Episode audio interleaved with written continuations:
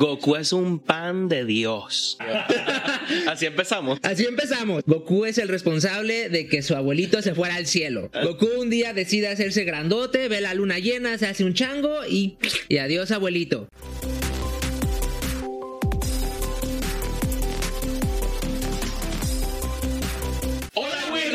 Bienvenidos a un nuevo episodio de nuestro podcast favorito y tu podcast favorito donde puedes encontrar de todo tipo de información, anime, cultura pop y de todo más. Todo lo que quieras, todo lo que quieras sobre drugs, todo lo que quieras sobre anime, todo lo que quieras sobre manga, sobre juegos, sobre cualquier cosa weirda que a usted le dé la gana. Hola mami. Y bueno, eh, me presento nuevamente, yo soy Pepe Telles, tengo conmigo a... Ricardo Aldazoro por acá. Brian Ortetti. Y el día de hoy vamos a hablar de animes, pero los animes que eh, cuando nosotros veíamos en nuestra infancia tenían un significado, pero ahora parece que ya no tiene el mismo significado, entonces... A ver qué tal sale el capítulo de hoy. Escándalo. Tal como dicen, um, algo que yo escuché mucho fue que es como esta versión de cuando tú te lees El Principito cuando eres un niño, cuando te lo mandan a leer en el colegio, si lo hiciste en ese momento, pero luego tiene un significado totalmente distinto cuando te lo lees cuando eres adulto, muy significados muy bonitos, pero al mismo tiempo resultados muy distintos también. Entonces, a eso lo vamos a venir a traducir, pero ahora en el mundo, sobre todo el anime, en el capítulo de hoy. ¿Cómo te sientes al respecto, Pepe? Me siento muy bien, pero antes de empezar a hablar, yo quiero que todos se unan a nuestro canal. Estamos en YouTube como Weirdos Podcast. También estamos en Apple Podcast, en Spotify, en Instagram, TikTok, weirdos.podcast. Y queremos que tú seas uno de nuestros primeros productores ejecutivos para que nos ayudes en Patreon y nos ayudes a hacer de este cast. Cada vez somos más grandes. Tenemos un equipo de edición, un equipo de clips que nos está ayudando bastante. Estamos siendo súper felices con los nuevos proyectos que tenemos para el 2024. Síguenos en Patreon, ya que ahí es donde estamos comenzando a hacer contenido exclusivo para ustedes. Ya hay muchísimos videos que pueden estar disfrutando y también para que apoyen la causa. Y no olvides seguirnos en TikTok para empezar a ver unos nuevos proyectos que se vienen a la deriva, cosas acerca de nosotros para que llegues a conocer a los weirdos y a las nosotros como personas. Muy emocionados de presentarnos ante ti en las redes sociales. ¿Con qué comenzamos el día de hoy? Bueno, yo me acuerdo cuando era niño, eh, había varios animes que poco a poco eran más y más populares. Entonces, eh, para mí era muy importante llegar de la escuela y poner la tele. En ese momento era Canal 5 o TV Azteca y pasaban animes como Los Caballeros del Zodiaco, Dragon Ball, Sailor Moon, Sakura Card Captor. Sakura Card Captors, entre otros. Y luego conforme se iban haciendo más populares estos animes, Sí. veías todavía más y más y más. Entonces, yo creo que podemos empezar con. ¿Les parece Dragon Ball? Con Dragon Ball. Comencemos. Dragon Ball. ¿Hace falta explicar de qué se trata? Creo que no. Uh, Vamos a buscar las esferas del dragón. es el secreto más estremecedor. Ta, ta. bueno, anime, Dragon Ball.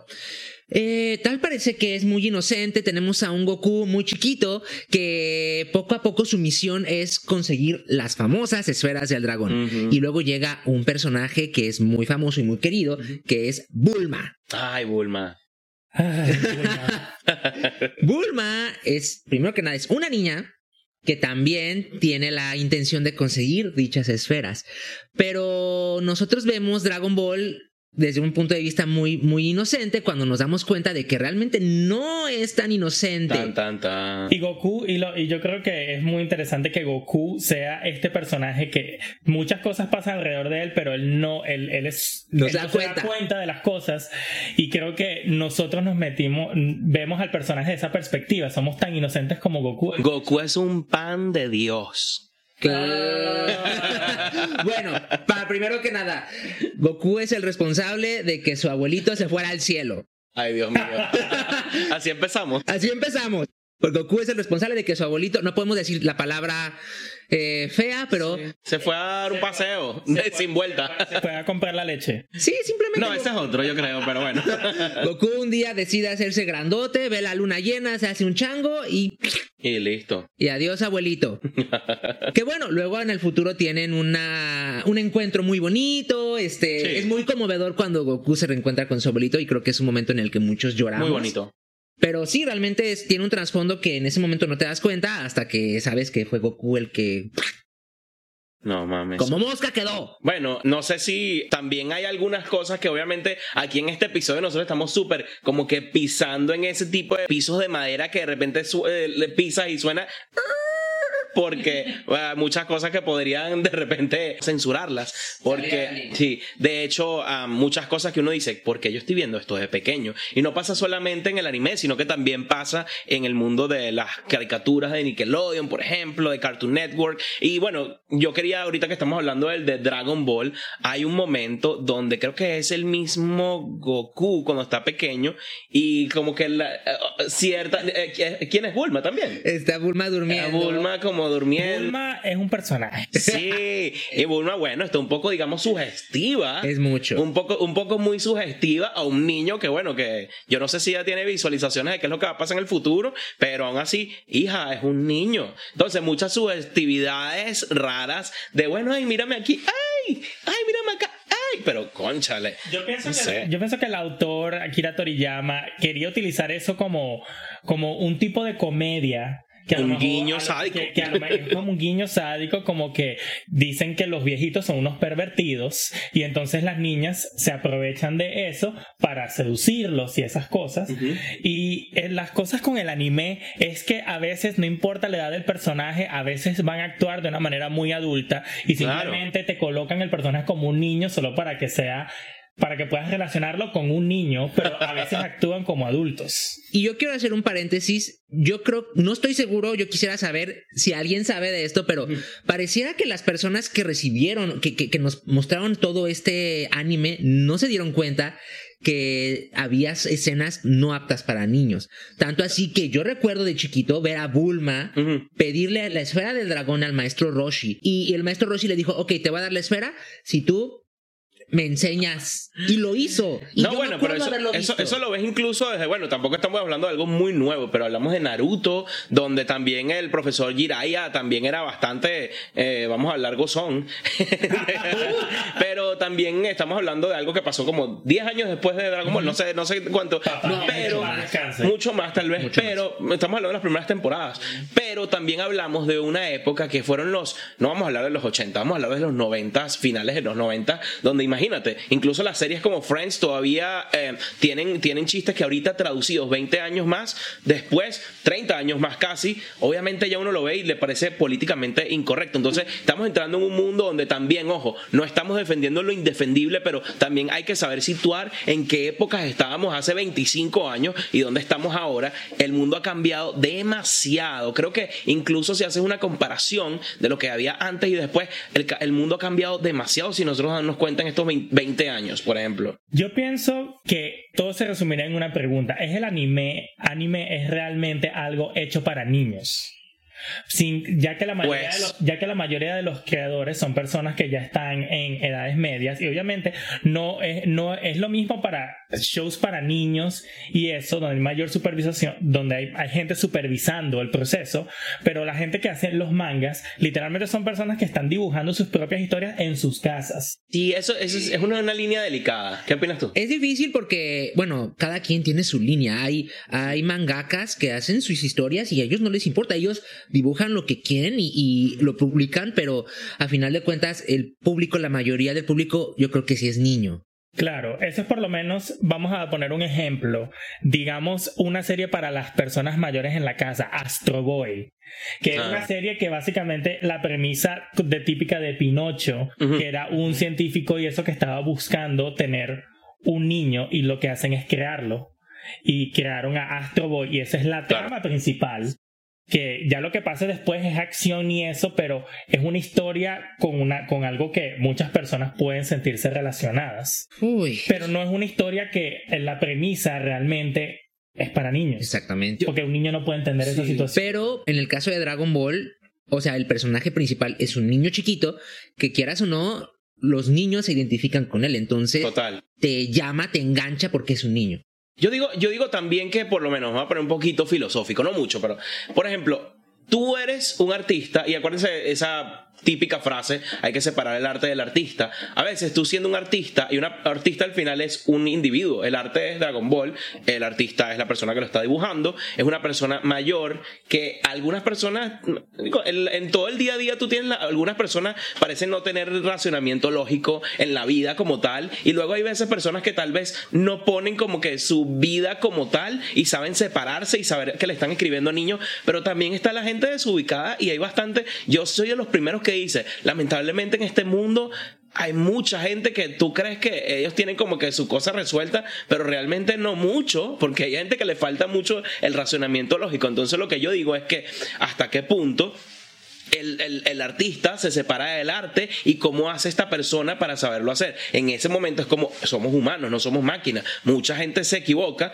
y obviamente tienen que pagar el precio. No lo digo, pero estoy diciendo que podría ser una realidad. Pero en, el, pero en cuanto a Dragon Ball, fuera de las cosas seductivas que más, que más, que más, que más se nos ha puesto en el camino. Obviamente las batallas son muy violentas, al grado que Picoro, este monstruo verde, al principio su sangre era roja.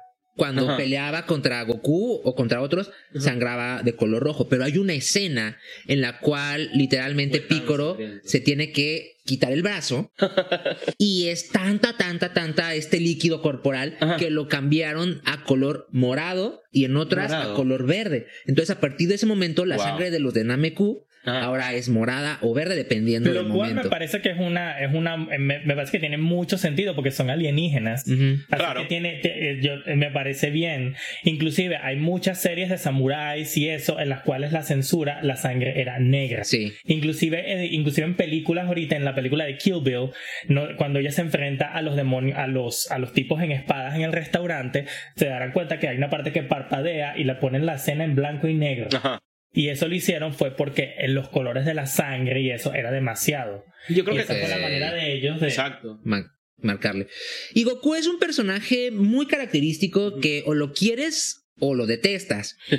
Tristemente Goku pues eh, también se fue al cielo y regresó siete años después nada más para un torneo. Y se enteró de que había un torneo, pero no se enteró de que tenía un hijo menor. Dios mío. Chicos, no tienen que ser inteligentes para saber que Goku realmente era un mal padre. Era un mal padre. Es un mal padre. Picoro es más padre que Goku. Dios mío. Picoro es el verdadero padre de Gohan. Y es verdad, o sea, realmente a Goku no le interesa Gohan. Goku prefirió curar a Cell para que se enfrentara un ser perfecto contra Gohan. ¿Qué clase de padre hace eso? Sí, y literalmente me recuerdo como Piccolo le decía, ¿cómo es posible que hagas eso? Es literalmente tu hijo y lo estás mandando a que se muera. Ah, él es Saiyajin, él va a poder... Él, él le, va a echar bola.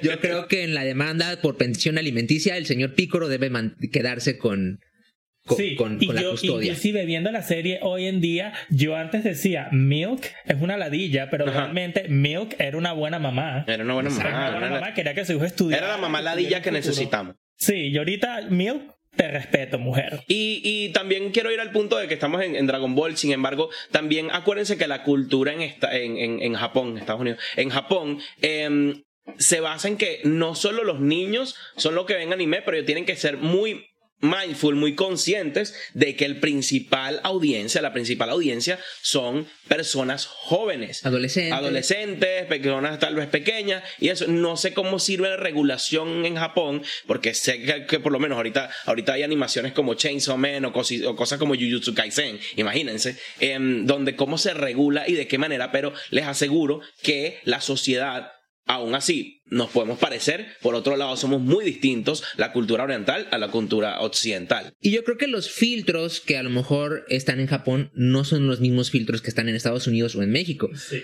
Porque, o sea, literal, o sea, niños de 6, 7 años ya están viendo Demon Slayer, ya están viendo Total. las continuaciones de Dragon Ball, Jujutsu Kaisen. Aquí, en, en Japón, la verdad, no tengo idea. Y yo pienso que lo que pasa en Japón es que los, ellos tienen horarios regulados y por eso es que cuando quieres ver los capítulos de anime a las horas, a nosotros es muy temprano. Porque en Japón los ponen muy tarde, ah, después, después de, de que los niños se van a dormir. Claro. Entonces Demon Slayer, Jujutsu Kaisen, que tienen como que los... El, Tú dices que es como la novela de las 10. Es como, de las es como la novela de las 10. y eso es algo que cuando nosotros éramos, por lo menos yo eh, veía Locomotion, habían animes que te ponían exactamente ya en after hours, como ya después de las 10 te ponían Cowboy Bebop, veías los capítulos de Evangelion, venía, veías otras series súper violentas que no me recuerdo los nombres, que eran series muy cortas, pero era otro mundo ver anime en la noche. Blood. Y hay muchísimas partes en Dragon Ball que realmente las veíamos y ahorita nos impresionan. Videl, la novia de Gohan, va al torneo de artes marciales y se enfrenta con un mastodonte que la deja hecha papilla. Y nuevamente Gohan cruzado de brazos. No, ahorita va a poder, era va a poder. Bueno, pero Gohan aprendió del mejor. aprendió de su papá. Claro todo es, si, algo nos ha enseñado nuestras psicólogas, es que todo viene desde que donde nacimos y nuestro círculo familiar. Por ende, no les extraño. Wow.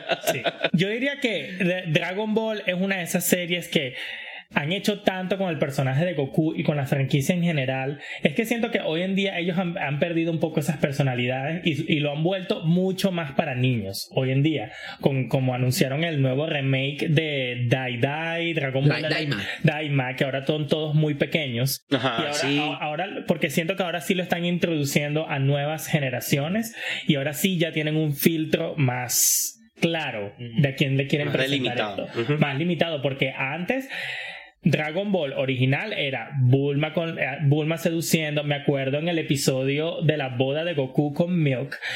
Te, te, lo dejaron bien claro lo que pasó después en la noche de boda. Es que ya no lo pueden hacer. Si lo sacan, me imagino, y muestran el boceto, el borrador, le van a decir a alguna persona que ya después de 25 años diga, mira, no creo. aunque aunque todavía, aunque bueno, no sé, porque, porque también hablamos de, de Toei, ¿verdad? Toei Dragon Ball. Y hablamos de Toei Dragon Ball y hablamos de otras casas que son un poquito más permisivas. Por ejemplo, coño, algunas que estamos viendo ahorita que son como que... Vamos nuevamente que eh, todo lo que pasó hace 20, 30 años, que fue cuando nació Dragon Ball, bueno, era permitido, a lo mejor era mal visto, pero no había esta cultura de cancelación que si la si hubiera ocurrido en este momento cancelado. Además de que en ese momento el anime no era algo que se exportaba normalmente para Latinoamérica o para los Estados Unidos. Todo, ya Dragon Ball era aceptado en, en, Japón o en Asia como tal, y luego cuando se, se, tuvo su distribución y llegó a los Estados Unidos y a Latinoamérica, es donde tuvo los problemas de censura, pero estaba, estaba perfectamente bien donde estaba. Correcto. Ah, pero bueno, eh, ¿qué más cosas tenemos en cuanto a Dragon Ball? Los eh, Namekus y la manera en la que se reproducían es bastante peculiar porque no existe el género femenino en los Namekus, todos son hombres. Y la manera Todas las que ellos eran Namekulos. Namekulos. no existen. Pero ¿cómo se reproducen entonces? ¿Hombres? No. Es una. Le sale un huevo a Eran hermafroditas, como que. Es una reproducción tipo asexual así se llamaría, asexual, y ellos literal sacaban un huevote gigante de la, de la oh, boca. No había coito. No había coito, no existía. cuando los alienígenas llegaron y ah. empezaban a miar por el dedo. Algo parecido. Y creo que también cuando preñaban. es una manera, es un poquito desagradable verlo, o sea, ver cómo sale el huevote de la cara y al final, ¡pum! Ahí está el bebé. No mames. Felicidades, es una mecu. Eh, y obviamente eh, hay una parte en la que Vegeta termina con Bulma. Pero hay que recordar que la intención de Vegeta 1 era llegar a destruir la Tierra, de llegar a acabar con Goku. Luego en Nameku se encuentran Vegeta y Bulma y Bulma estaba aterrorada y sabía que Vegeta quería pues acabar nuevamente con todo. Claro y de repente casualmente, ay, me quedo con Vegeta. Ay, qué bella. Eso podría ser como un tipo síndrome de Estocolmo. Bueno, síndrome de Estocolmo, hay gente que le gustan los chicos malos y eso le, tú sabes, le, le, le, mm, atrae, por así decirlo. Lo que pasa es que si no estoy equivocado, la misión de los Saiyajins cuando llegaron a la Tierra, que inclusive esa era la misión de Goku, era conquistar la Tierra, pero él se golpeó en la cabeza y perdió sus recuerdos y por eso no recordaba que su nombre era Kakaroto. Claro. Y lo llamaron Goku y tuvo la historia con su abuelo. Pero pero eh, yo asumo que esa era la función de Vegeta, dijo voy a reproducirme voy a ponerme aquí en la tierra, voy a ponerme con Bulma, que te voy a decir una Wow. cosa, Bulma en Dragon Ball es como que la, es como Bob el constructor que te hace de todo, la caraja hizo, creó máquina del tiempo, Sí. te creó El radar te del ponía dragón. todo en una cápsula y todo lo que necesitaba, aquí está la cápsula, porque ese era el nombre de su compañía, Cápsula Corp.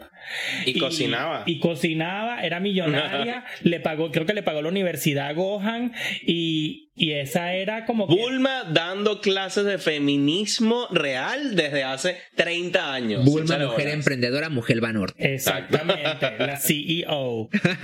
y este finalmente Bulma queda como la reina de los Saiyajines, si te das cuenta, porque Como se lo el papá de Vegeta era el rey de los Saiyajines. Cuando el papá de Vegeta se va, pues Vegeta se convierte en el rey de los Saiyajines. Entonces Bulma es la reina de los Saiyajines. Es el equivalente a tener doble nacionalidad Uh. y tener pasaporte, pasaporte europeo. Pasaporte universal. Bueno, Dragon Ball, vamos a tal vez hablemos más tarde en el Patreon. Sí, tal vez. Hay que seguir con los demás animes. Ok, yo quiero traer a, la- a un favorito, un anime muy favorito de mi infancia. Me acuerdo, era el primer anime que ponían en los segmentos de Cartoon Network cuando volvía de la escuela y era uno acerca de una chica cazadora de cartas. Ay, Dios mío, no. Decía una palabra que decía, libérate. Hablo de Sakura Captors. Yo, Yo quisiera que supieras cuánto extraño. Bueno, ya que la gente se la diga. Sí, yo digo que Sakura Captor era una de esas series que uno macho, peludo, pelo pecho, con barbita y esa vaina. Así como yo. Uno as- así, uno Así se- como yo. Uno se lo veía y hasta decía, Shaoran. Era una de esas series que literalmente era como que demasiado dulce y te llegaba al corazón y todo se sentía especial. Todo- había mucho amor por todas partes. Pero resulta que cuando voy, o sea, ese es uno de los- Sakura es uno de esos animes que yo veo una vez al año. Por lo menos una vez al año me lo tengo que ver Wow. completamente. Te marcó, ¿no? Y cada año que lo veo, aprendo algo nuevo. Y Wow. vaya que habían cosas pasando. Yo digo, la trama de Sakura Card Captors era simple. Sakura había soltado las cartas close y tenía que recuperarlas y todo. Y mientras todo pasaba según el plot, ella tenía relaciones con muchas personas alrededor de ellas.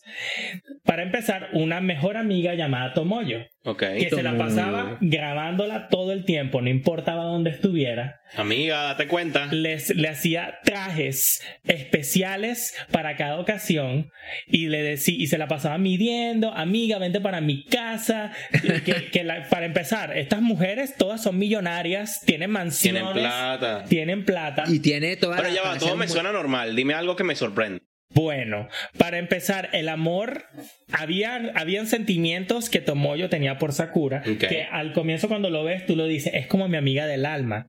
Pero cuando empiezas a, a distinguir la cuando empiezas a ver la cosa con ojos de adulto, empiezas a sentir que es un comportamiento un poco obsesivo, no realmente posesivo. No. porque al final ella estaba allí para apoyarla, pero era un poquito alarmante tener una chica que literalmente cuando me voy a un fin de semana con mi familia y todo está en su teatro privado Viendo videos. videos. míos Sí. Ojo, y estamos hablando, estamos hablando en un contexto de que estamos hablando de algo que estamos viendo hace 20 y algo de años, ¿no? Ya creo que ya va más de 20 Pero, años. no, ya el remake o la, mejor dicho, las Por eso digo. ya se estrenó O sea, hace lo- no lo decimos extrañados ahorita de wow, sino que ahorita una relación, ojo, lo podemos decir aquí directo a la cámara, una relación lésbica es lo más normal de este mundo y para Claro, nosotros no es algo claro. que... Pero recuerden, hace 25 años en una serie de niños también es otra cosa que no había sido introducida a la sociedad de esa manera. Ahorita en Netflix tú ves muchas de esas cosas, pero Yo- solo para poner contexto. Yo te lo explico de esta manera. Sakura Card Captor está hecho por una compañía que se llama Clamp, Clamp.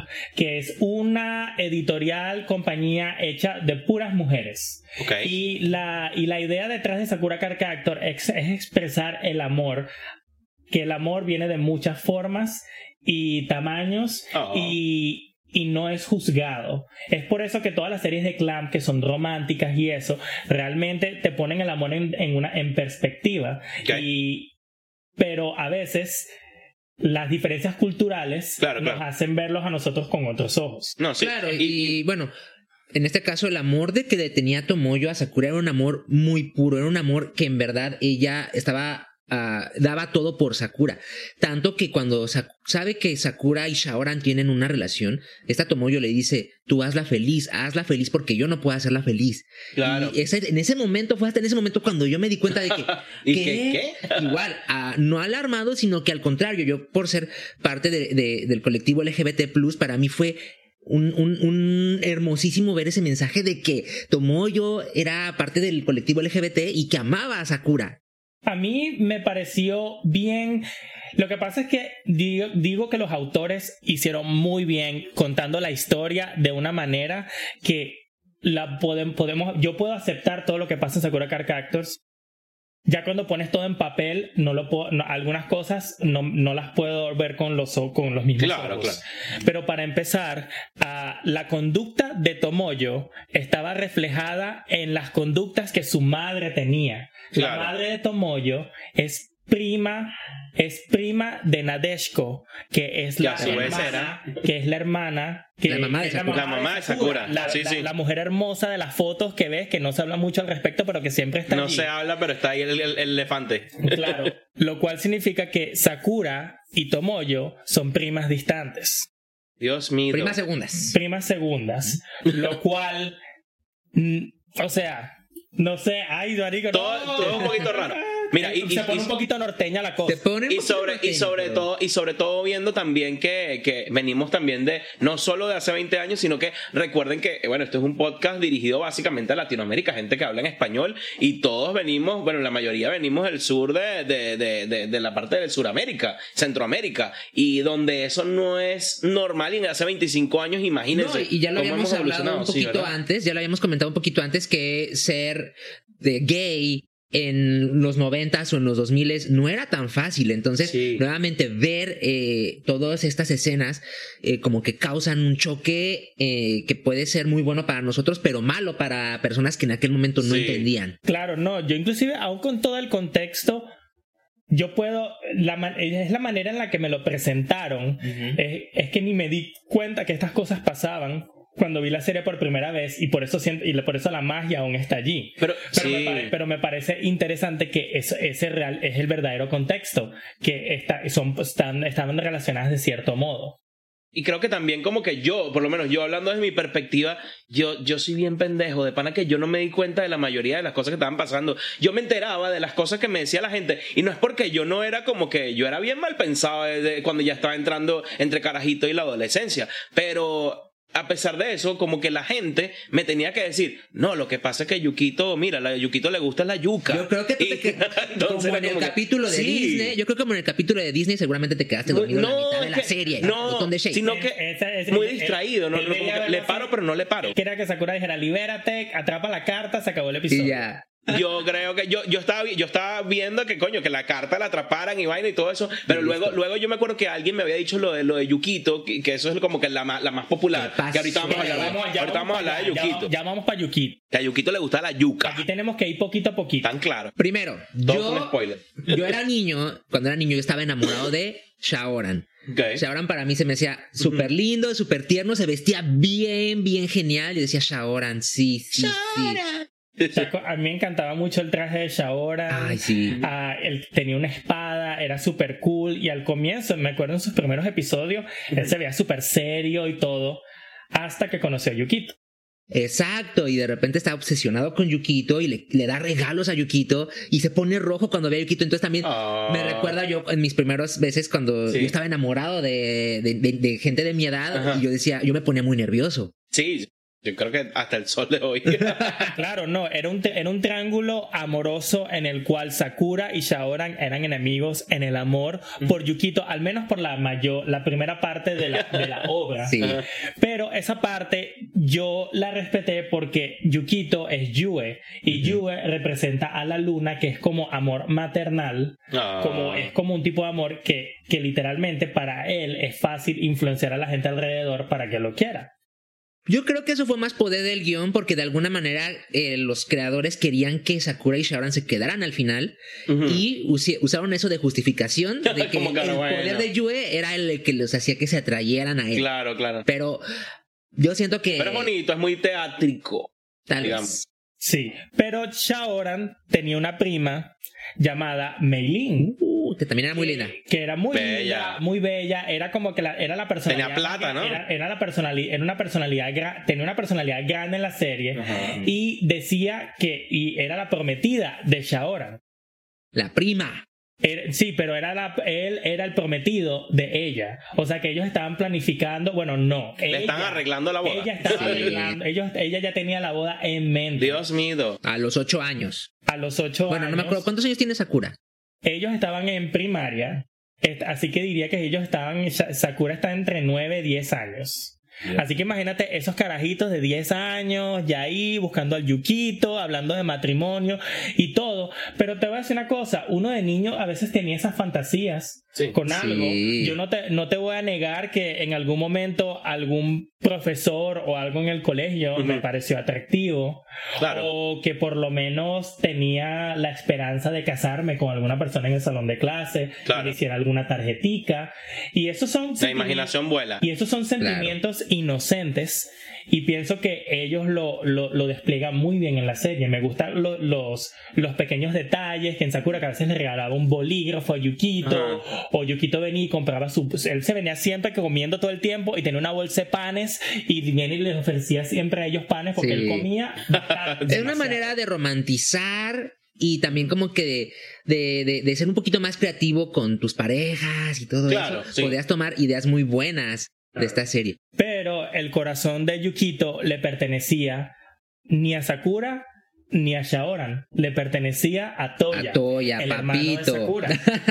¡Tarán! Y aquí estamos hablando de una de los de los Plus. LGBT plus Q Oh. icons en, en el mundo del anime. Íconos LGBTQ y plus más. Sí. Porque Toya y Yukito estaban todo el tiempo en el cuarto. ¿Qué estaban haciendo? Estudiando. Estudiando, viendo televisión. Estaban estudiando y se la pasaba en la casa y el papá ya to- todo el tiempo venía y le decía, vente, estás en tu casa, vete para el cuarto, yo les llevo unos tecitos Pobre, y esas cosas. pobre para Yukito ustedes". todo el, todo el tiempo estaba cansado. Todo el tiempo estaba... enfer- En los últimos capítulos Yukito está así. Es porque... No, yo también, ya va, ya va. Ah, yo- Ustedes saben que yo soy el, el abogado del diablo. Yo, yo fui muy, muy de tener panitas siempre eh, que íbamos para el cuarto y vaina y nada raro. Así que no vengan ustedes. Que también uno, uno, uno, uno adolescente de chamo hace mucho eso. Tienen sus dos, tres amigos o incluso un amigo con el que pasa. Te quedas hasta la madrugada y esas vainas no vengan tampoco. Sí, pero lo que, re- lo que realmente pasaba es que Toya tenía una energía como. Es como el yin y el yang. Entonces, así como Kero es la otra parte, el, Toya tenía energías y con eso, eso alimentaba a Yue. Y con eso Yue se podía mantener. Se podía mantener bien. La segunda, temporada, la segunda temporada de Sakura Card Captor est- est- estaba un poquito más complicada en eso. Ah, pero bueno, volviendo a las relaciones. Sakura tenía una amiga en el colegio que se llamaba Rika. Rica. Rika, que es la niña de pelito corto, que tenía un tenía Un interés. tenía un interés en el profesor Terada, que era el uno de los profesores. Ah. Y recuerdo que cuando estrenaron la nueva temporada de Clear Card nos dijeron que a Rika la tuvieron que cambiar del colegio, pero no nos dijeron por qué. Ah, caray. Y allí Sí, fue cierto. donde empezam- empecé a conectar los puntos porque resulta que en el anime que la gente vio, Rika tenía sentimientos por el profesor, pero el profesor realmente no los correspondía, pero no los negaba. Entonces le aceptaba regalos de ella, le decía, ay, sí, bien, que te quiero mucho y eso. Inclusive al punto de que en el manga sí estaba, se confirmó que había algo. Sí e inclusive Wow. le regaló a la niña una sortija de promesa de que cuando llegara a la mayoría de edad se iban a casar. Lo cual... Tan, tan, tan. tan, tan, Escándalo. Lo cual es escándalo y... Claro, claro. Wow. Sí. Cinco. Cinco comentarios. sin Sin comentarios. Ah, y luego tenemos a Toya que tuvo aparentemente una relación con la profesora Mitsuki en la cual ellos estaban interesados el uno al otro y luego la profesora Mitsuki se tuvo que ir y luego ella volvió luego a la serie ¿Cómo se confirmó? Se confirmó cuando Sakura fue a, fue a buscar la carta de el tiempo se metió en un árbol y el árbol la llevó ella al pasado en el cual vio El árbol te llevó. en el cual vio el flashback de la profesora Mizuki con Toya y ahí se confirmó que tenían una historia. Yo ahorita me imagino el cerebro de Brian recordando todas las cartas y todos los capítulos de Sakura. Brian tiene todo Mira, yo, el de Sakura, Brian mira, archivero ahí. Sakura Card Captor es una de esas series que me marcó, me Bueno, y encantó. te aseguro que la he visto como 10 veces. Yo recuerdo que tenía todas las cartas, tenía las cartas normales, tenía Ah, las cartas está muy bonito, sí. y tenía Sí. las cartas y tenía las clear cards. Deberíamos comprar unas. ¿No tenemos unas por aquí? Es que siempre las compro, pero siempre como que nos mudamos. Siempre las algo y se perdemos, pierden. Se ¿verdad? pierden. O se las regalamos. Yo le regalé a mi hermana las cartas Sakura, la- las cartas Clown, Clown. y yo me las quería quedar. Es que son muy bonitas. Sí. Sí, sí. Ah, pero bueno, sí, es una serie que literalmente pone en perspectiva nuestra percepción de, de el amor. Para mí, como una persona del otro lado del espectro, en el cual relaciones, en el cual mis relaciones también me ponen otras personas en perspectiva en cuanto a mí, para mí es un poquito más fácil aceptar que el amor es amor y yo no juzgo y que la gente haga lo que les parezca bien, mientras que todo el mundo lo acepte las dos, lu- los Exacto. dos lados. Es- Bueno, ya va. eh, Estamos hablando sobre todo que también de cosas inapropiadas que todavía no están aceptadas. Sí, en pero- ese caso, Sí, pero- coño. pero, te- pero el, mundo, el mundo es un lugar muy grande y hay muchas culturas y hay que aceptar que hay comunidades en las cuales ciertas cosas son correctas y para nosotros no son correctas, pero esas, son parte de su cultura. Y si es una comunidad que ha vivido por décadas, ah, inclusive cent- centenas de años, hay que respetarlas. Yo quisiera saber qué es lo que opina la gente, si les está gustando lo que estamos comentando, que nos dejen el comentario qué opinan de lo que estamos Y platicando. aquí estoy yo, casi que mira, estoy allí intentando no cruzar líneas, pero dándoles mis opiniones más. Es difícil. más- mis opiniones es difícil, pero son temas muy interesantes que yo opino de que si les, si les llama la atención, investiguen y vean la serie. Sakura Card Captor es un anime que es viejo, pero vale la pena volver a verlo. Me encanta y fuera de todas las cosas que me di cuenta, aún así eh, sigue siendo uno de mis animes favoritos. Cuéntanos qué otro anime tenemos en mente. ¿Qué Bueno, tenemos pues, por ahí? ah, pasando y siguiendo en el mismo ámbito, tenemos a los Caballeros del Zodiaco. Caballeros del Zodiaco. Hay muchísima tela donde co- cortar, desde escenas bastante violentas, donde... eh, El torneo galáctico torneo fue un baño de sangre en todos los episodios. están las escenas en las cuales literal la mano de Seiya atraviesa el corazón de Shiru sí. y Shiru está como si nada, como la fresca mañana. Ah, sí. recuerdo, recuerdo cuando Shiro se estaba enfrentando al caballero, no sé, el caballero de Medusa. Y, literal- y literalmente para eso él agarra así, hace así con los dedos y se los mete así. Se, los mete, se mete los dedos en los ojos. No, no, no se mete los dedos en otro lado.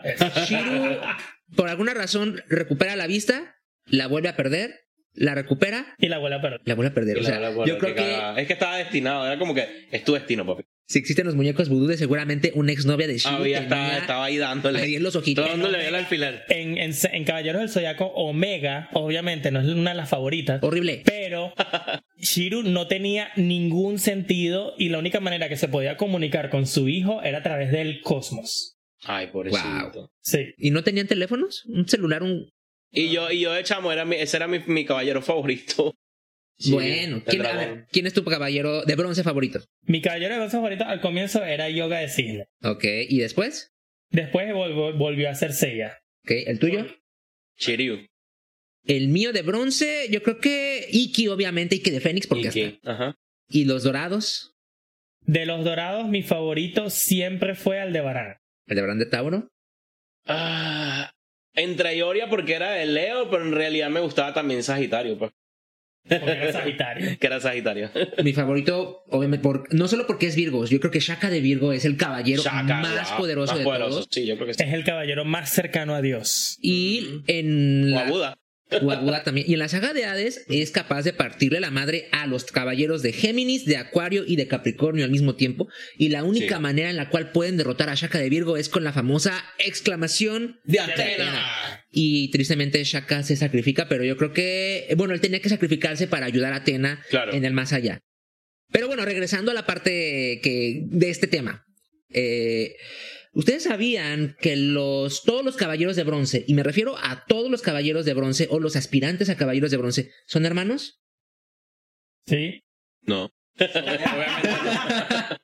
Pues bienvenido porque este eh, Mitsumasa Kido, que es el encargado de proteger a Atena, Ajá. en su mente malévola, él dijo, yo tengo que crear un ejército de caballeros de bronce Wow. para que salven a Atena y pues su hobby fue ir por todos los países del mundo para hacer bebés. Nueve meses, de- Recolectando nueve meses después. Wow. Fue una máquina de hacer bebés, tuvo hijos con más Qué de fuerte. 80 mujeres, todos, este, y los únicos que realmente eran hermanos de sangre Mira, eran Sean y Iki. Todos tienen sus batallas. Él eligió su batalla y, de- y la decidió batallar de la mejor manera que a él le pareció. Entonces, ok, fue su manera de hacer su ejército, muy respetable, pero también muy... Hermanos de leche. No necesariamente. las mamás eran Ah, bueno, hermanas. leche materna. Todas las mamás eran hermanas. Eh, y bueno, entre estos hermanos hay una escena muy eh, característica entre Sean de Andrómeda y Yoga de Cisne, porque La Yoga de Cisne, La casa de Libra. él queda congelado en la casa de Libra. Y lo que pasó en la casa de Libra Se, se queda en la casa de Libra. O sea, real- realmente, realmente yo digo, Sean, hiciste lo que tenías que hacer. ya que si no hubieras hecho eso, no se hubiera, no hubiera, no hubieran, no hubieran sobrevivido. Y yo creo que Yo eh, hubiera hecho lo mismo. Hizo la Claro. exclamación, pero no es la de Atena en ese momento. Esto me recuerda en Crepúsculo hay una escena en la que eh, No, bueno, saltamos, saltamos de multiverso. Hay una escena en la que Vela está muriéndose de frío Ajá. y la única manera en la cual se puede este, recuperar pues es que Jacob se encuera como en todas las películas de Ah, sí, sí, sí, Crepúsculo sí, ajá. y la abraza encueradito para Yo calentar. solamente digo, si podías calentar a una persona con tu cosmo, ¿cuál es la necesidad de, cubrir, de poner tu pierna así? Ah, caramba. Bueno, tienes que por, por censura tienes que poner tu pierna para que no se vean otras cosas. Y algo yo diría, coño, esa armadura debe estar más fría, que- más fría que un cubo de hielo. ok, el cuerpo está a 37 grados centígrados, entonces que no era más fácil Tampoco tan tan. poner un poquito un lanzallamas o algo. Una cosa No. así. En teoría, el ataque de Camus de Acuario es el cero absoluto y en teoría no hay nada que pueda descongelar a alguien del cero absoluto más que el calor de un, de un marico. Yo lo que aprendí ahorita viendo los Caballeros del Zodiaco otra vez es que yo decía, Milo de Escorpión con sus uñas. Ok, girl, work. Oye, sí, better Esa work. aguja escarlata. ¡zas! Con esas uñas hechas que seguro le costaron plata. Pero una, una de las cosas es que, mira, es que el personaje de Sean de Andrómeda siempre nos da momentos. Oh, sí. Me encanta. Pero era icónico. Era icónico, y- pero lo único que no me gustaba es que siempre cuando llegaba el momento en el que tenía que las cosas se ponían serias, venía su hermano, tenía que venir su hermano a salvarlo. Ay, Y, sí. y siempre cuando llegaba le decía a Iki, hermano, Hermano, la cagué. Hermano, la cagué. Ay, sí, era ya como que la marca de. Siempre que llegaba Iki, ya era cuando todos estaban muertos y llegaba a salvarlos. Coño, Sí, vas a tener que venir aquí a y me salvar. gustaba porque honestamente me parecía que la, la, la armadura de Andrómeda y las técnicas eran muy buenísimas. Me encantaba la tormenta Ujú. nebular, me encantó en la saga de Poseidón cuando se enfrentaba al tipo de las mil bestias y, teni- y, tra- y co- y podía, y podía modificar su cadena para que hiciera algo que pudiera contrarrestar ese animal. Me acuerdo que había un oso y literalmente con las cadenas construyó una trampa de osos. O, cuando, sí. o cuando le lanzó una araña, hizo una telaraña o una vaina así. Era, eh, eh, Andrómeda tenía potencial, pero bueno. Esas cadenas violaban todas las leyes de la física, porque al principio estaban chiquitas y de repente medían como 5 Sí, yo ni que ya va, pero ¿dónde te las metes? bueno, eran hidráulicas, no sé, Bueno. en cualquier lado, pero. Hay un, bueno. hay un caballero que merece su este Mención honorífica. su mención honorífica y también merece que, que- que vuelva a, a salir al aire porque era un caballero que por ser parte del colectivo LGBT yo me acuerdo que nadie lo quería. Pero realmente Afrodita de Pisces es uno de los Ay, caballeros. wow. Y todavía no, pero sí hay hay gente que le hace mucho, le rinde mucho tributo. Y te digo, Sean, uno de mis mejores amigos, aún así estábamos chamos. El chamo era fanático de Sean, amaba a Sean y de pana que era una cosa que más allá de, de- de sexualidad o cualquier cosa que obviamente nunca fue realmente como que algo de lo que se debatió en el, en el anime como tal, eh, era su héroe y le encantaba Claro. y a muerte. Saludos a César con su maravilloso cosplay. Ay, Afrodita. saludos. Ay, sí, buenísimo. Ahorita le dejamos una foto. O sea, Afrodita de Pisces tenía tanto poder que, Sí, el- apar- y aparte de todo, era el último caballero. O sea, imagínate llegar todos los caballeros ya destrozados y que te tienes que enfrentar a Afrodita de Pisces. Y luego tenías que pasar por su camino de rosas que te llevaba a donde estaba el patriarca y, te- y esas rosas tenían veneno y somníferos y vainas y no podías pasar. Pero nada que con un rezo de Atena no pueda curar. O, bueno, a mí, a mí yo le perdí el respeto en el momento en el que Arepera Productions, esa gente siempre haciendo... Dios mío, Arepera Productions. Literalmente los llamaban los mojones pirañas. No, mojones piratas. No, y Are- Arepera Production estuvimos viendo y bueno, entonces yo creo que obviamente la, la gente todavía sigue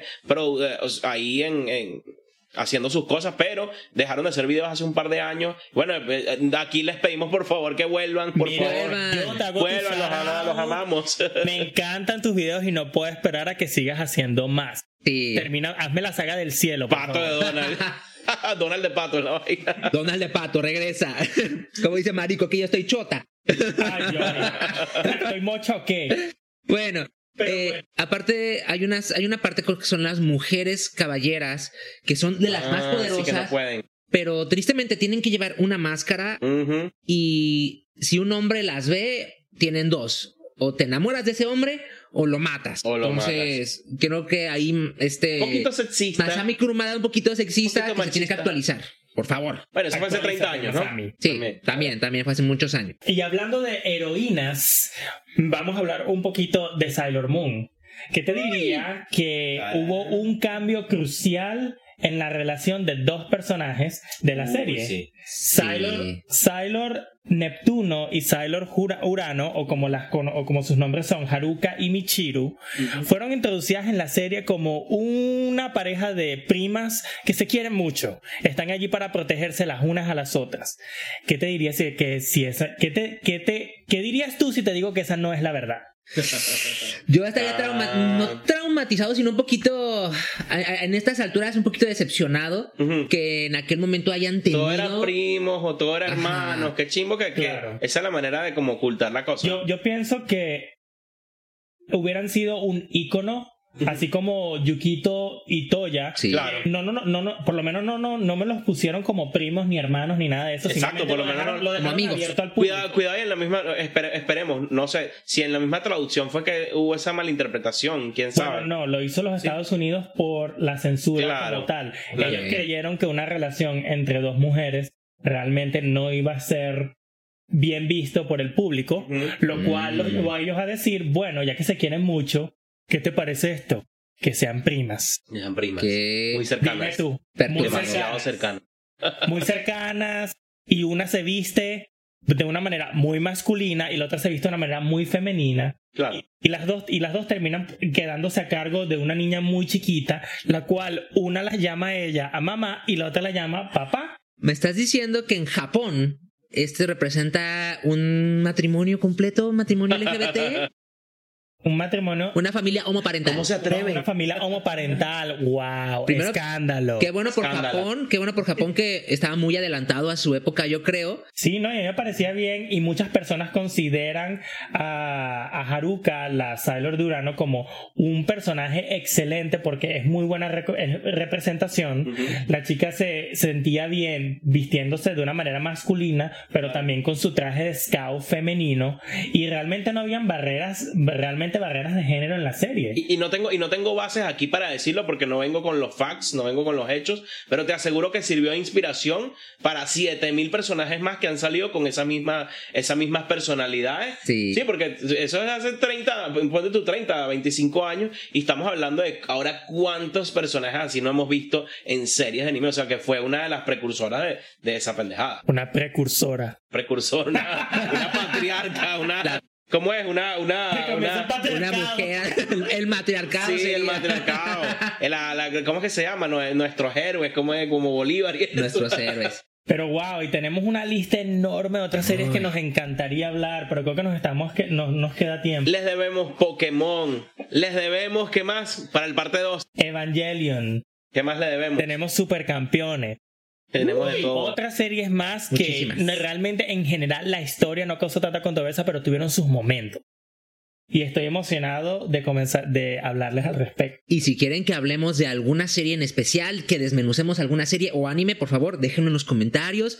No olviden suscribirse, compartir, mandarnos saludos. Los vamos a leer pronto. Y a nuestros amigos de Patreon le tenemos una sorpresita que les vamos a dar en esta semana. Luego de este que salga este episodio, vamos a lanzarle un una, una información exclusiva para ellos, para que tengan un poco más de información sobre lo que hablamos ahorita y tal vez un poco más. Así que para eso estamos. Sean de nuestros primeros productores ejecutivos. Ayúdenos a financiar este programa. De verdad le ponemos, tenemos un equipo, tenemos ya poniéndole demasiada pasión, poniéndole demasiado esfuerzo. Así que nos encantaría que te unieras a nosotros aquí apoyándonos, así sea moralmente, compartiendo a tu familia, dándole like y bueno, dándonos visibilidad también o en el, mi- en el mismo Patreon. Pues muchísimas gracias por llegar hasta aquí y nos vemos en la próxima. Nos queremos muchísimo, Nos Weirdos. vemos. Bye. Bye bye.